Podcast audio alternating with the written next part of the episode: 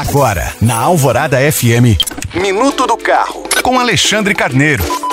Alguns motoristas criticam o fato de a gasolina brasileira ter um percentual de etanol, alegando que o combustível deveria ser puro, mas quem diz isso não poderia estar mais enganado. Ocorre que a gasolina precisa ser enriquecida com algum agente antidetonante para entrar em combustão no momento certo dentro do motor, que é justamente quando o pistão comprime a mistura ar-combustível e a vela de ignição provoca centelha. O nome disso é octanagem octanagem. Quanto mais alta ela for, maior é a resistência do combustível à detonação. Em estado puro, a gasolina tem baixíssima octanagem e se inflama bem antes da hora, causando graves falhas de funcionamento e até danos ao motor antes do etanol, que tem justamente esse efeito antidetonante, a gasolina era misturada ao chumbo tetraetila, um elemento altamente tóxico que, por isso mesmo, acabou sendo banido, inclusive dos Estados Unidos e da Europa, onde atualmente os teores de etanol na gasolina chegam a 15%. O que é verdade é que a gasolina brasileira tem muito etanol.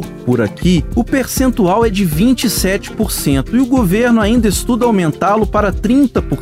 Com metade desse teor já é possível obter um bom efeito antidetonante, mas, nesse ponto, a questão já envolve aspectos ambientais e principalmente econômicos. Lembrando que você pode baixar esse e outros podcasts pelo site alvoradafm.com.br. Eu sou Alexandre Carneiro para a Rádio Alvorada.